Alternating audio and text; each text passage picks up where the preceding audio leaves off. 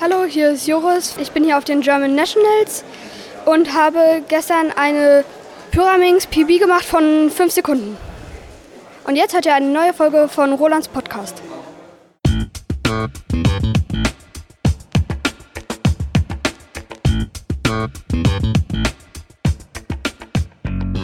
Herzlich willkommen, liebe Zuhörer. Hier ist der FreshCuber Podcast von Roland Frisch, ein etwa alle zwei Wochen erscheinender Audiopodcast rund um das Thema Zauberwürfel und Speedcubing. Gerne möchte ich euch durch Gespräche und Interviews, durch Cubing News und so weiter informieren und unterhalten.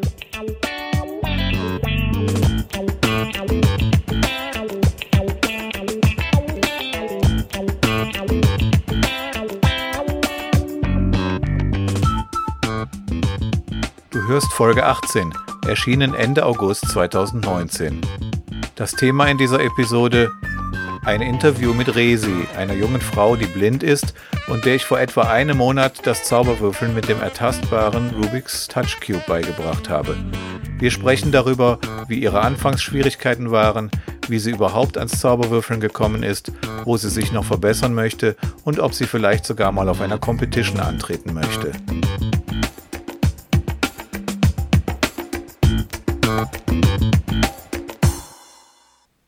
Schön, dass ihr diese Folge gestartet habt. Diesmal geht es weniger um Speedcubing, sondern ganz um den Anfang beim Lernen eines Zauberwürfels, was schon für Sehende, aber garantiert noch mehr für blinde Mitmenschen eine besondere Herausforderung ist.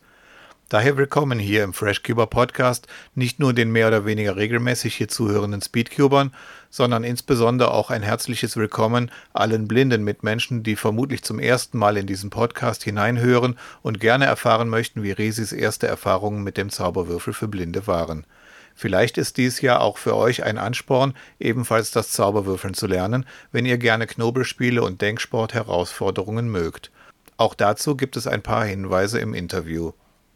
Hier im FreshCuber Podcast geht es zwar meist um Speedcubing, aber gerne nehme ich auch andere Zauberwürfelthemen mit ins Programm. In der vergangenen Folge hatte ich ja bereits davon erzählt, wie ich das Cuben einer Blinden beigebracht habe. Falls ihr das noch nicht gehört habt, könnt ihr die Episode 17 natürlich auch noch nachträglich hören, ist ja alles auf freshcuber.de zu finden. Also, los geht's mit dem Cube Talk zwischen Resi und mir, den wir am 18. August geführt haben. Viel Spaß! Ja, hallo Resi, schön, dass du dich bereit erklärt hast, hier mal im Podcast zu erzählen von deinen ersten Zauberwürfelerfahrungen. Und ich möchte dich bitten, dass du dich doch vielleicht erst einmal kurz den Zuhörern vorstellst. Ja, ich freue mich auch, Roland, dass ich dir dieses Interview geben kann. Und ja, ich bin die Resi, ich bin blind und ich wohne in Solingen. Und als du das mit diesem Zauberwürfel im Internet gesagt hast, da habe ich mir gedacht, hm, kann ich ja mal ausprobieren. Mhm. Ja, das finde ich schön, dass du dich darauf eingelassen hast. Ne? Der Hintergrund war ja, dass ich das auf Facebook, da hatte ich mich extra angemeldet in einer Gruppe für Blinde und habe das dann vorgeschlagen, dass man das mal probieren kann, weil ich ja mit der Stadtbücherei Köln vereinbart habe, im November da einen Workshop zu machen. Und ich wollte das halt erstmal testen, wie das denn überhaupt klappt, indem ich das mal ein oder zwei Leuten beibringe, bevor ich dann da direkt so vor drei oder vier Leuten sitze. Ja. ja. Also es fand ich schön, dass du dich da gemeldet hast. Zwei andere hatten das ja auch, aber die haben dann doch irgendwie noch nicht, sind noch nicht konkret geworden. Aber vielleicht hören die ja dieses Interview und sagen sich dann, okay, so gefährlich scheint der Roland doch nicht zu sein und ich möchte es auch gerne lernen. Also, ja, das, ich glaube nicht, dass das mit Gefährlichkeit was zu tun hat. Ich glaube nicht, dass die gedacht haben, dass du gefährlich bist, Roland. Naja, aber ich kann auch verstehen, wenn man da ein bisschen ähm, Bedenken hat, ne, wenn man sich überhaupt noch nicht kennt, sich dann direkt für sowas zu treffen. Na, also ja, da gibt es schon ein paar Bedenken. Also, äh, wenn ich ganz ehrlich sein soll, da hatte ich auch mal so Überlegungen und so, aber naja, neutralen Boden, da du Köln damals vorgeschlagen hast, da habe ich mir dann gedacht, Bahnhof, Köln, viele Menschen und was kann er mir tun? ja, außer Zauberwürfel beibringen, ne? Und einen Kaffee genau. servieren oder so. ja, ich fand das jedenfalls nett. Wir haben uns ja dann da im Wiener Feinbäcker getroffen, ne? Und ja. da hatten wir hinten also ein paar Tische, wo man ein bisschen Ruhe hat, war auch zum Glück nicht viel los. Und da haben wir dann losgelegt. Ja. Ne? Aber ich wollte noch mal, bevor wir angefangen haben, darüber sprechen, als du das Angebot von mir da gelesen hast, wusstest du da eigentlich schon, was ein Zauberwürfel ist? Und auch, dass die ja schon in den 80er Jahren ziemlich verbreitet waren auf der ganzen Welt und so. Kanntest du das schon? Hm, nein, also irgendwie, nein, also ich habe das Wort schon mal gehört gehabt, Zauberwürfel, und ich wusste auch, dass das sowas existiert, aber so richtige Vorstellungen, na, ich doch, dass das mit Puzzeln was zu tun hat, das wusste ich auch noch, aber so weiter hatte ich da keine Vorstellung, nein. Mhm. Das heißt, dass es dann extra Würfel für Blinde auch gibt oder dass es Speedcubing gibt, wo sich die Leute für Meisterschaften und so treffen. Das war dir ja alles zu dem Zeitpunkt noch gar nicht bekannt, ne? Nein, das war mir ja. nicht bekannt. Dass hm. Meisterschaften beim Schach gibt, das wusste ich wohl, ja, weil ich habe einen, äh, einen Bekannten, der auch so Meisterschaften spielt und so weiter, Turniere. Mhm. Äh, und ich spiele ja auch gerne Schach, wenn ich so nebenbei erwähnen darf. Aber äh, das wusste ich nicht, dass da, dass da auch Wettkämpfe für Zauberwürfel gibt und so weiter, ja. Ja.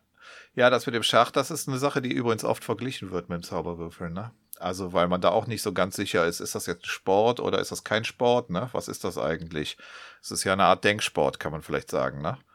Und bei ja. den, beim Zauberwürfeln gibt es genau die gleiche Diskussion beim Speedcubing. Hm. Ne? Kann man das als Sport ja. werten? Ne? Da geht es natürlich ein bisschen mehr noch jetzt um die reine Geschwindigkeit. Aber auch um die Geschwindigkeit zu erreichen, muss man ja ähnlich wie beim Schach natürlich Strategien lernen. Und also es ist nicht, man wird nicht einfach so schneller, sondern das ist ja schon eine Menge Arbeit, um da auf die vorderen Plätze zu kommen, da wo ich noch nie war und auch nie hinkommen werde. Oh ja, oh ja. das kann ich gut äh, nachvollziehen, ja. Hm. Übrigens habe ich mal nachgeschaut, das ähm, erste Treffen von uns dann am Kölner Hauptbahnhof, das war am 19. Juli. Und das ist ja jetzt fast auf den Tag genau einen Monat her. Mhm, ja. Und ähm, mich würde mal interessieren, wie dann so dein, dein erster Eindruck war, wie dieses erste Treffen so für dich anfing und wie das lief und ob du, was du so dir dabei gedacht hast. Ähm, ja, was habe ich dabei gedacht? Ich habe gedacht, oh Gott, äh, das soll ich jetzt lösen und äh, Moment, wie soll ich das machen? Und da war ich ja erstmal ja total hilflos irgendwie und ja, wie du am Anfang gemerkt hast, da wollte ich ja eigentlich ohne deine Hilfe das Ding lösen und war ja total ins Schwimmen gekommen. Mhm. Und ja, und da hast du dir gesagt, dass wir Strategien entwickeln und da hast du mir ja Tipps gegeben und gesagt, wie ich was machen soll und ja, aber da nach den Stunden, die wir da verbracht haben, ich habe ehrlich gesagt nur so Bahnhof verstanden zum Schluss. Oh, passt ja auch am Bahnhof, ne? Ja. Aber wir hatten ja, glaube ich, schon irgendwie zwei oder drei Durchgänge, na, drei mindestens, glaube ich, gemacht durch den ganzen Cube, ne? Das ja. heißt, du wusstest ja schon, wie die einzelnen Schritte dann schon aufeinander aufbauen und dass du die ersten Schritte auch schon ganz gut konntest. Also ich habe so manchmal gedacht, jetzt gibst du auf, aber dann hast du doch dir dann meistens nach zwei, drei Minuten den Würfel wieder genommen und weitergemacht. Ja, du hast mich irgendwie immer da drauf bedrängt so. und mich motiviert ja. und, und, und, und so weiter, dass ich da nicht aufgeben soll und so weiter und so fort. Ne? Und das, ja, da habe ich gedacht, vielleicht ist das ja doch nicht schlecht, vielleicht sollte ich das ja doch machen. mhm. Ja.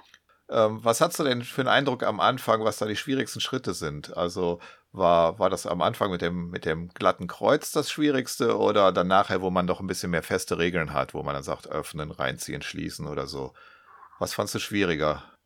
Also am Anfang fand ich eigentlich alles schwierig. Mhm. Also. Von, von Grund an irgendwie, weil, ähm, ja, und dann später, wo ich das Kreuz konnte, habe ich mir gedacht, ach, das ist ja einfach und so. Und ja, und das andere eben halt dieses, also runter, raus, rauf, rein und so, dieses, das habe ich immer nie in den Kopf reingekriegt irgendwie. Ich wusste nicht warum, wieso, weshalb und so. Das fand ich ja auch schon schwierig, ja. Mhm. Ja, also mich hat das erstaunt. Ich habe ja so den Vergleich zu den Leuten, die jetzt sonst in meinen anderen Workshops da sitzen. Ähm, da ist es oft so, dass die mit dem, mit dem Kreuz, weil das der einzige Schritt ist, wo man nicht fest sagen kann, mach so, so und so, sondern was man so ein bisschen intuitiver schon lösen muss, obwohl es der erste Schritt ist. Da hatten die oft größere Probleme mit als du. Das fand ich also sehr beeindruckend. Du hast das Ding gerade erst fünf Minuten in der Hand gehabt und kamst da doch sehr gut durch muss ich sagen. Es hat mich schon begeistert, das zu sehen, wie toll du das machst. Vor allen Dingen konnten wir das ja auch direkt von Anfang an ohne diesen Gänseblümchen-Trick machen, sondern wir haben direkt das glatte Kreuz gemacht. Ne? Nein, das haben wir nicht. Wir haben äh, erst das, okay, beim allerersten Versuch haben wir das glatte Kreuz gemacht und dann beim zweiten Anlauf hast du diesen Gänseblümchen-Trick mir gezeigt. Und dann äh, haben wir danach wieder mit dem Gänseblümchen weitergemacht. Haben wir das doch am Anfang? Ah ja, ja gut. Ja, ja. Aber jetzt machst du das gar nicht mehr, ne? Nee, weil irgendwie mache ich direkt dieses Kreuz, je nachdem, mit welcher Farbe ich anfange, mache ich immer dieses Kreuz an. Ja, so ist es ja auch eigentlich gedacht. Das mit dem Gänseblümchen ist ja nur so eine extra Anfänger-Eselsbrücke ähm, oder so, ne? Also das fand ich, hatte ich jetzt nicht mehr daran gedacht, dass wir es doch mal probiert hatten mit dem Gänseblümchen, aber wir sind dann sehr doch, hatten wir. wir sind dann sehr schnell dazu übergegangen, das doch wieder wegzulassen. Ne? Und da muss ja. ich sagen, aus, aus dieser Erfahrung heraus habe ich mir gedacht, werde ich das auch äh, wahrscheinlich bei meinen künftigen Workshops für Sehende ein bisschen anders organisieren, weil sich manche zu lange an diesem Gänseblümchen dann festbeißen und das braucht man eigentlich gar nicht. Na, da muss ich sagen, Ach, hat doch, mir das. Doch, also am Anfang hat es mir wirklich, also das, wo du da, wo ich ähm, beim zweiten Versuch am 19. Juli ähm, gesagt hast, da mit dem Gänseblümchen, fand ich schon für mich eine kleine Erleichterung. Doch, mhm. also das solltest du schon irgendwie beibehalten, nach meiner Meinung. Ah ja, okay. Also ich hatte mir überlegt, ob man es vielleicht so macht, dass man sagt, versucht das glatte Kreuz zu machen oder für die Sehenden ja. eben das weiße Kreuz und ähm, wenn dann aber doch noch zwei Stücke getauscht werden müssen, dann drehst du diesen einen auf die Gänseblümchenseite und tust ihn an der richtigen Stelle wieder runter.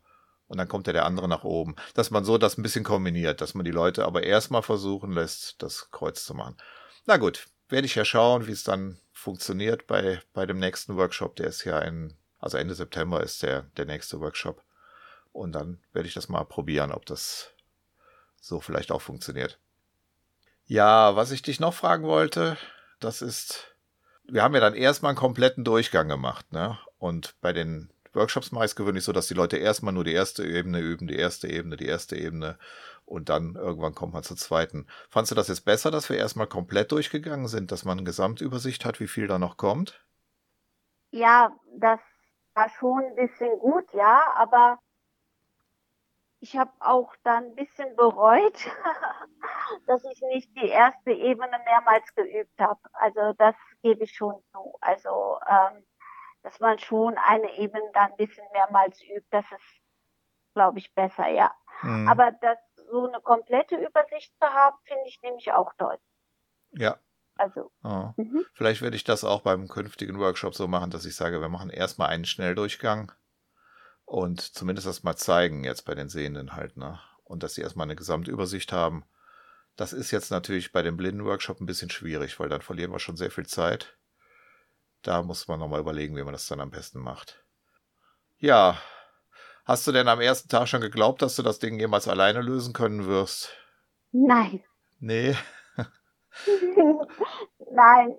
Ohne deine Hilfe und ohne die Telefonate, die wir immer wieder geführt haben oder ohne diese äh, Tipps, die du mir gegeben hast, da äh, hätte ich bestimmt gesagt, hätte ich das Ding gegen die Wand geworfen. Mhm. Ja, also beim ersten Mal habe ich gedacht, du wirst das wahrscheinlich noch nicht annehmen, dass du das in einer Woche schon selber kannst. Aber beim, bei dem zweiten Treffen, was wir dann nochmal gemacht haben, da haben wir ja so etwas über eine Stunde, glaube ich, Zeit gehabt da hatte ich das Gefühl, jetzt hat sie es eigentlich schon fast alles gepackt. Jetzt fehlt nur noch mal zwei, dreimal telefonieren und dann hast du es. Und so war es ja dann auch letztlich, ne? Also da hatte ich so ja. das Gefühl, inzwischen hat es doch an manchen Stellen Klick gemacht, wo ich vorher noch nicht so ganz so sicher war, ob's, wie, wie lange das dauert, bis es Klick macht. Aber das ging ja alles super flott.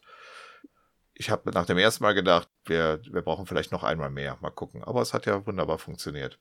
Ja, wir haben ja uns insgesamt dreimal ja getroffen.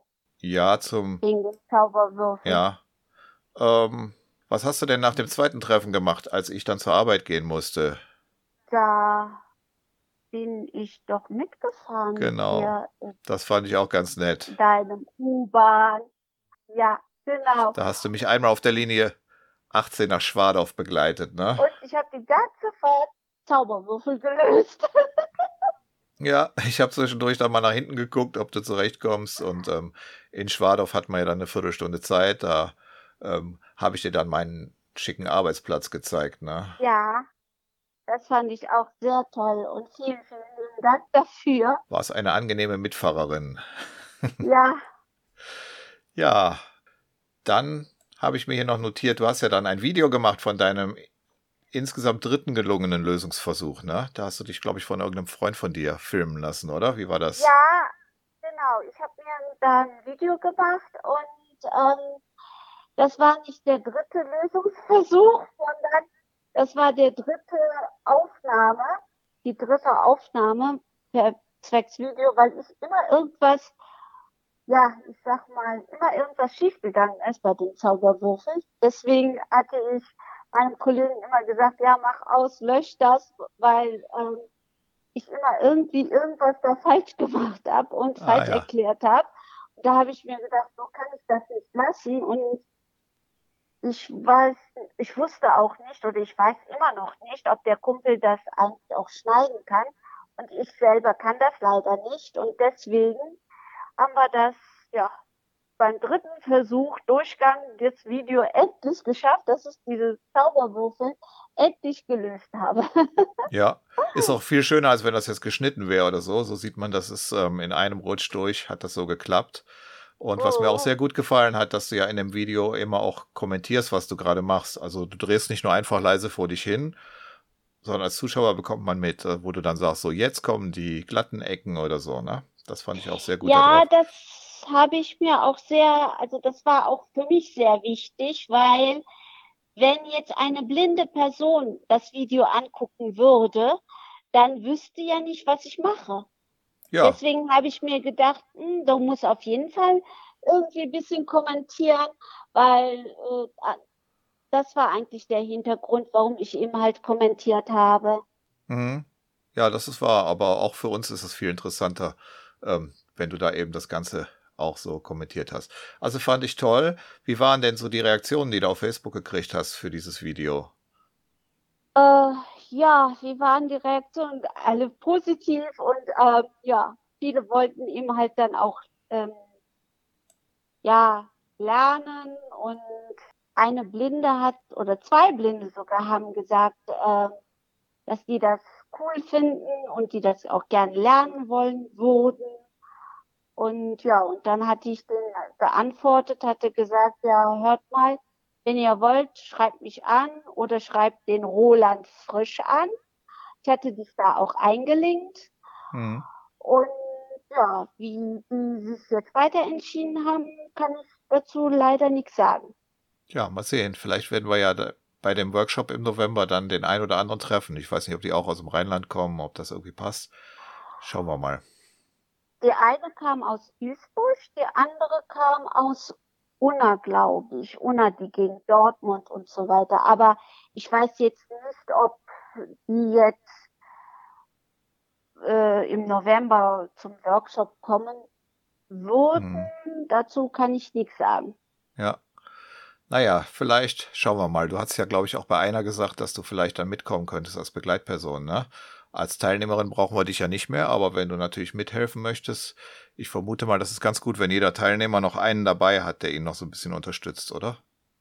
Das wäre ganz gut, weil äh, die können ja, wenn du da vorne was zeigst, wenn du ganz vorne bist und was zeigst, sehen die ja nicht. Und ähm, ja, und deswegen würde ich das empfehlen. Aber mhm. das denke ich mir, das ist ähm, eine Sache, die ich auch versuchen werde, dann ähm, so hinzubekommen, dass ich vielleicht noch ein, zwei Leute mitbringe oder so, die den Cube lösen können.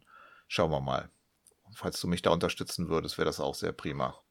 Gerne. Ja, was ich sagen wollte noch, ähm, ich habe das Video ja auch auf freshcuber.de gezeigt, ne? Und dann hast du da ja erwähnt, dass du mit den Ecken der dritten Ebene noch etwas Probleme hattest. Zu dem Zeitpunkt zumindest, ja. ne? Und das, da würde mich gerne interessieren, wie, wie du jetzt dabei vorgehst, ob du auch zufrieden bist mit dem Weg, den wir jetzt gefunden haben, oder ob wir da nochmal ran sollen und nochmal überlegen, wie wir das vielleicht noch verbessern können, gerade dann, wenn noch vier Ecken getauscht werden müssen. Ähm, es wäre natürlich schön, dass wenn wir uns nochmal treffen könnten und da äh, vielleicht du mir noch Tipps zeigen könntest, ja. Aber ich habe jetzt heute nochmal äh, gelöst und so, also zufrieden bin ich schon erstmal, aber dass da noch ein paar Tipps würde ich nicht nein sagen. Ja. Wie machst du das denn jetzt, wenn du jetzt vier Ecken noch tauschen musst? Wie gehst du denn dann da jetzt vor im Moment? Äh, ich schaue, welche Ecken wohin gehören und dann äh, parke ich die Ecke runter, raus, rauf und dann gucke ich, wo das dahin gehört und dann runter, rein, rauf. So mache ich das in Augenblick. Aha. Also auch bei Vierecken ja. behältst du den Überblick, ja, an welche Stelle ja, welche gehört. Ja, schön, wenn das so klappt. Dann gehst du eigentlich genauso vor, wie ich es den Sehenden in den Workshops auch empfehle. Ich habe am Anfang gedacht, das wird ein bisschen schwierig sein, da die Übersicht zu behalten. Und man lernt dann besser vielleicht, dass man erst mit U2 anfangen muss und dann mit U' oder so. Aber wenn das so funktioniert, wunderbar. Aber wir können uns trotzdem natürlich gerne mal zusammensetzen und da nochmal probieren, ob wir das noch ein bisschen optimiert kriegen. Ne? Auf jeden Fall gibt es da noch den ein oder anderen Trick und die ein oder andere Abkürzung, die man noch nehmen kann. Na. Ja, ich würde ja. nicht Nein sagen.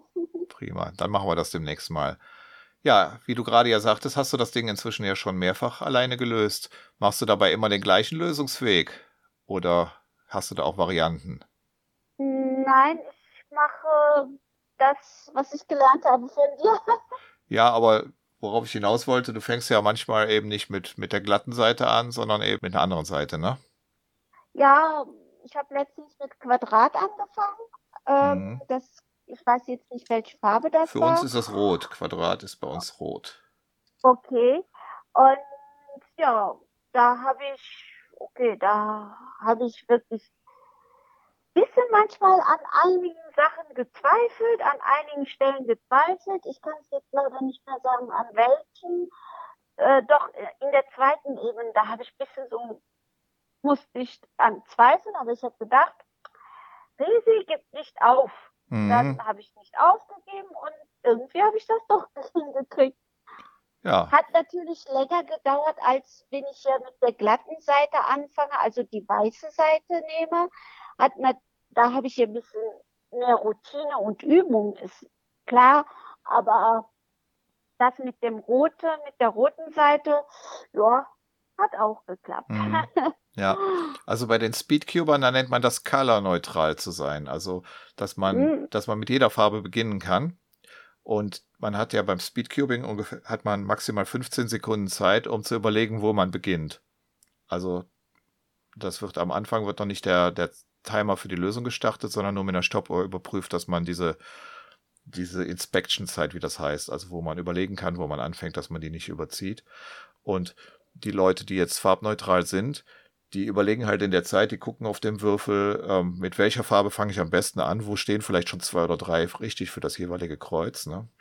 Das wird natürlich jetzt, wenn man nicht sehen kann, schwierig sein, das in 15 Sekunden abzuschecken. Das heißt, ich glaube, für den Wettbewerb ist wahrscheinlich das nicht so sinnvoll, dass man, dass man ähm, nicht immer mit der gleichen Farbe anfängt. Ne? Aber um jetzt zu Hause seinen Kopf ein bisschen ähm, ans Rauchen zu kriegen, da denke ich mir, ist das eine gute Methode. Ne? Dann wird es auch nicht so langweilig, dann ist es jedes Mal eine neue Herausforderung, wenn man das öfters mal wechselt. Ja, das ist immer wieder eine neue Herausforderung und du hast recht, also wenn man ähm, irgendwo ist, zum Beispiel unter Zeitdruck ist, zum Beispiel wie, wie bei einem Wettbewerb, du musst dann innerhalb von dann und dann, das muss alles geregelt sein und so, um schnell zu sein. Äh, also ich persönlich, ich als blinde Person würde dann sagen, würde ich da anfangen, wo ich total sicher bin, wo ich das im FF kann. Genau. Und ähm, ja, weil, weil bei dem anderen, da muss man dann immer so überlegen und ja, und wie war das nochmal und das und Nee, also wie gesagt, ähm, bei Wettbewerben oder so lieber das nehmen, was man eben halt kann. Ne? Genau. Und dann kann man die 15 Sekunden ja auch schon nutzen, um zu überprüfen, welche Also wo dann die von der glatten Seite zum Beispiel die vier Kanten stehen, dass man schon mal so ein bisschen guckt, wo ist denn eigentlich die, meinetwegen die glatte, die zusätzlichen Punkt hat oder die glatte, die das Quadrat hat oder so, dass man die schon mal so ein bisschen versucht zu finden auf dem Würfel, damit, wenn man dann anfängt, das so ein bisschen schneller geht, ne? Und wenn man die 15 Sekunden nur verwendet, um sich die Farbe zu überlegen, mit der man beginnen möchte, dann hat man ja von diesem Kreuz noch gar nichts geplant. Ne? Nein. Ja, da bin ich mal gespannt, ob du irgendwann Spaß daran bekommst, das Ganze auch mal mit Stoppuhr zu machen. Du hast ja so eine schöne Uhr, die die, die die Uhrzeit ansagen kann. Hat die auch eine Stoppuhr drin? Ähm, ja, die hat so glaube ich, eine Stoppuhr drin, aber die ist leider nicht sprachgesteuert. Ach so, also, okay. Wird nicht unterstützt. Deswegen kann ich das leider nicht so machen, wie ich es möchte. Dann müssen wir uns da noch was zu überlegen. Es gibt bestimmt aber auch schon irgendwelche Apps, die eine sprachgesteuerte Stoppuhr haben. Ne? Ja. Also jetzt bei den Timer-Apps kenne ich das jetzt noch nicht. Also fürs Cubing gibt es ja spezielle Apps, da kenne ich das noch nicht. Aber ähm, ich denke mir mal, eine generelle Stoppuhr mit Ansage, die wird es bestimmt schon geben. Ja, ich habe ein iPhone und mhm. mit meinem Voice-Over, äh, ich glaube, in dem in dieser Uhr ist auch eine Stopp, also eine Timer ist da drin in meiner Uhr. Da muss auch eine Stoppuhr vielleicht drin sein. Müsste ich mal nachgucken. Ich habe mich eigentlich nie damit beschäftigt, mhm. weil äh, ich nie die Zeit irgendwie stoppen wollte, wenn ich irgendwas mache. Ja. Mhm. Ja, im November ist dann der Workshop und da wollte ich nochmal kurz drauf zu sprechen kommen. Jetzt haben wir ja eben schon gesagt, worauf wir vielleicht achten könnten, damit das klappt. Also, dass zum Beispiel jeder noch eine Begleitperson daneben sitzen hat, die ein bisschen mithilft. Hast du sonst noch Ideen für den Workshop? Äh, ich würde dir vorschlagen, die Gruppe nicht so groß zu machen. Ja. Und ähm, wenn das, sagen wir mal, ähm, ja, sechs, sieben Leute sind oder sagen wir mal zehn, Ach, das ist viel zu viel, glaube ich. Aber erzähl nee, mal. Nee, ist nicht viel. Nein, nein, ist nicht viel. Als Beispiel, Maximum zehn Leute. So. Und ja, wenn zum Beispiel, wenn du zwei Helfer hast, die auch noch sehen können. Und dann könnte man zum Beispiel, da sind dann drei Leute, dann könnte man die Leute, die blinde Leute eben halt aufteilen. Mhm. Und dann mhm. kann man sagen, ja, jetzt macht man so, was weiß ich, wir fangen mit der glatten Fläche an, die muss nach oben und dann muss man jeden Schritt einzeln sagen ja. und genau erklären, damit die sich auch das vorstellen können und eben halt das nachvollziehen können. Mhm. Also wir haben jetzt für den Blindenworkshop erstmal angegeben, maximal vier Teilnehmer wenn man später feststellt, das klappt gut, und dann, falls man das nochmal wiederholt, kann man ja auch sagen, wir machen dann vielleicht sechs oder so. Aber wenn, äh, wenn dann auch noch jedes Mal einer daneben sitzt, dann passen sowieso nicht zehn plus zehn Begleitpersonen in den Raum. Also erstes. Nein, nein, nein, du hast mich falsch verstanden. Okay. Ähm, wenn als Beispiel jetzt zehn blinde Leute kommen zu deinem Workshop. Ja. Und du hast zwei Helfer noch mhm. dazu, die sehen können. So. Ja, und dich. Äh, das bedeutet, ja, nicht mal ausgenommen erstmal. Okay. Ne? Äh, da sind dann drei Leute, so, die sehen können. Du und zwei andere Helfer. So, und dann kann man die zehn Leute auf diese drei Leute verteilen. Mhm. Und dann müß, müsste man dann so kleine Grüppchen bilden, so mhm. Gruppen. Mhm. Ja. Und dann sitzt der Lehrer, sagen wir mal, vorne, wie bei in der Schule und sagt so, jetzt halten wir die glatte Fläche nach oben und dann suchen wir, wo die andere glatte Fläche ist. Was äh, ein Tipp, dass die Würfel alle gleich, also gemischt sind, wenn es geht. Ah, ja. Wenn das klappen würde. Weil dann kannst du da vorne stehen und sagen, so, jetzt gucken wir rechts, fühlen wir rechts. Da und da ist zum Beispiel eine glatte Ebene, die drehen wir jetzt in Uhrzeigersinn oder gegen den Uhrzeigersinn und so weiter und mhm. so fort. Ja, ist auch eine interessante Überlegung. Muss ich nochmal drüber nachdenken. Ne? Aber was wir ja auch machen wollen, das ist, dass wir ja ein Audio-Tutorial aufnehmen, also so eine Art akustischen Spickzettel, damit die Teilnehmer sich das dann auch zu Hause nochmal anhören können. Ne, bei den Workshops für Sehende, da habe ich für die Leute so ein doppelt bedrucktes DIN A4-Blatt. Und also auch als Spickzettel heißt das, da können sie dann einfach das zu Hause das nehmen sie mit nach Hause und können dann nochmal die einzelnen Schritte nachgucken. Und ich hoffe, dass wir das hinkriegen bis November, dass es dann auch irgendwie auf freshcuber.de dann diesen, dieses Audio-Tutorial gibt. Und da hoffe ich, dass du mir auch sagen kannst, wie ich das am besten aufbereite, dass das eben Blinde damit auch zurechtkommen können.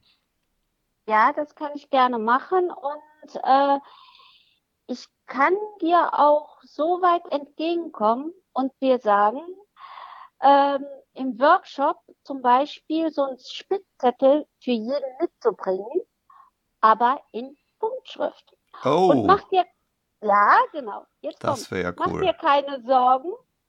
Äh, du, ich könnte dir das alles aufbereiten, vorbereiten und so. Du müsstest mir diesen Spickzettel nur schicken. Ja. Und dann drucke ich das hier aus in Punktschrift und dann, äh, jo, bringe ich das dann mit. ah, das ist ja cool.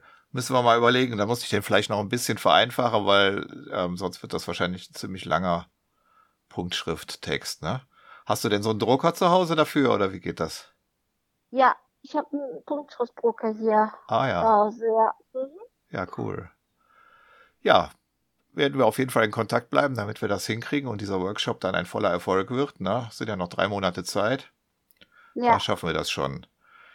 Jetzt habe ich mir mal überlegt, wenn du weitermachen möchtest mit dem Hobby, weiß ich ja nicht so genau, ob du dir auch vorstellen kannst, dass du dir mal andere Cubes vornimmst, die für Blinde geeignet sind. Da gibt es ja auch noch ein paar andere, die nicht nach Farben gelöst werden, sondern nach der Form. Oder man könnte ja auch auf einem 3D-Drucker diese Punkte und Quadrate und diese verschiedenen Symbole da ausdrucken.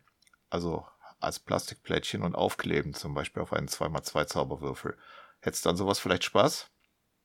Also Interessant hört sich das schon an. Ich würde es mal probieren, ja. Mhm. Aber ob ich, ja, genau. Ich würde es mal probieren. Ja. Ich sage immer, probieren geht über studieren. Das ist eine gute Einstellung, ne? Und bei der Stadtbücherei, da gibt es netterweise einen 3D-Drucker, den man mitbenutzen kann. Da muss man dann einmal so eine Einführungsveranstaltung machen und dann muss man sich natürlich auch mit dem Programm beschäftigen, wo man die die Objekte, die gedruckt werden sollen, dann eben vorbereitet. Aber vielleicht kriege ich das ja hin im Laufe der Monate und dann könnte man das mal ausprobieren. Na schön. Tja, abschließend noch die Frage, was das denn jetzt für dich für einen Stellenwert hat mit dem Zauberwürfeln. Bedeutet dir das was, ähm, dass du jetzt sozusagen zu den Eingeweihten gehörst, die das verflixte Ding lösen können? Und kannst du dir vielleicht sogar vorstellen, auch mal zu so einem Wettbewerb mitzukommen? Ähm, darüber müsste ich überlegen, aber wenn ich schnell genug bin, warum nicht, ne? Ja, also da bin ich mir ziemlich sicher, dass du das Zeitlimit für den 3x3 wahrscheinlich schon bald schaffen wirst. Also wenn du beim ersten Mal schon bei acht Minuten warst, meistens hat man fünf Minuten Zeit oder so. Und wenn man äh, mit den Organisatoren redet, ob sie es nicht vielleicht auch mal auf sechs Minuten erhöhen können, weil jemand mitmachen möchte, der blind ist, dann kann man wahrscheinlich mit denen auch reden. Ich denke mir mal, da, das Zeitlimit, das ist wahrscheinlich kein Problem. Und wenn du noch ein bisschen übst, dann bist du wahrscheinlich eben nur bei drei Minuten oder so. Normalerweise gibt es äh, ja auch für Blinde immer irgendeinen Zuschlag.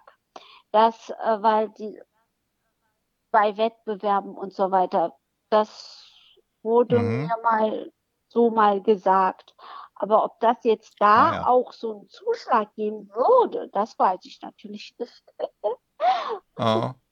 Ja, also das geht ja nur um das gesamte Zeitlimit, ne? Also wenn eine einzige Person ist, die dafür eben fünf Minuten braucht, ist das ja auch nicht so ein Problem, ne? Also ähm, das ist sicherlich, wenn jetzt alle so lange da drehen würden, dann dauert der ganze Wettbewerb natürlich ewig lang. Aber das ist ja bei dir dann gar nicht der Fall. Wahrscheinlich wirst du die einzige Blinde sein, die dann dabei ist, ne?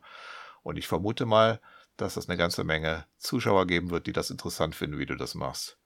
Also vielleicht, wenn mal irgendwann irgendwie hier im Rheinland ein Wettbewerb ist, der für uns terminlich passt, vielleicht kriegen wir das ja hin, wenn du da Spaß dran hast. Ja, eine Überlegung ist das wert. Okay. Ja, ich würde sagen, dann war es das jetzt auch für heute erstmal hier im Interview. Vielen, vielen Dank, dass du dir die Zeit genommen hast. Und Gern geschehen. Dann werden wir uns demnächst mal einen Spickzettel machen und dann werden wir mal sehen, wie wir noch weitere blinde Personen für das Zauberwürfeln begeistern können. Herzlichen Dank, ja. Resi. Mach's gut. Tschüss. Danke. Tschüss. So, das war der Cube Talk mit Resi.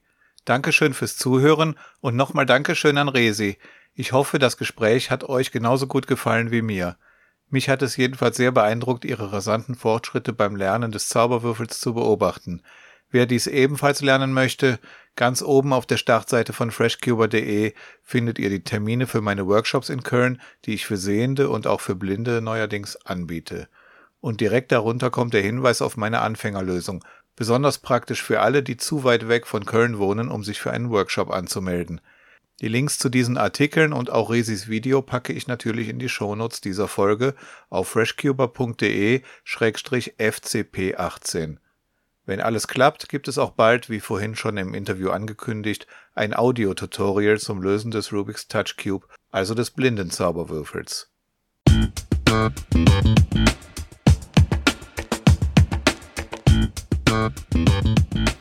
Damit sind wir leider am Ende dieser Episode angelangt. Ich hoffe, diese Folge des FreshCuber Podcasts hat euch gefallen. Meine Cubing-Website ist freshcuber.de und dort findet ihr auch die anderen Folgen dieses Podcasts und die Möglichkeit, ihn zu abonnieren, sodass ihr keine Folge verpasst. Wenn ihr dieses Projekt unterstützen möchtet, dann teilt den Link zum Podcast, erzählt anderen Cubern davon, schreibt fleißig Kommentare unter die Show Notes dieser Folge und schickt mir Ideen für weitere Themen. Ihr könnt mir auch gerne e-mailen an podcast@freshcuber.de.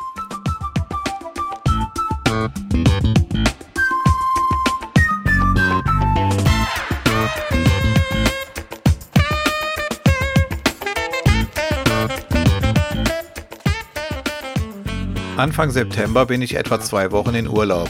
Falls nicht noch ein Wunder geschieht, wird es daher in der ersten Septemberhälfte keine bunte Folge geben.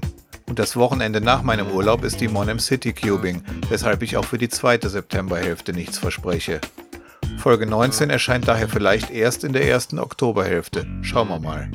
Das war's für heute. Vielen Dank fürs Zuhören. Bis zur nächsten Episode wünsche ich euch eine gute Zeit mit viel Spaß beim Cuben. Bis denne.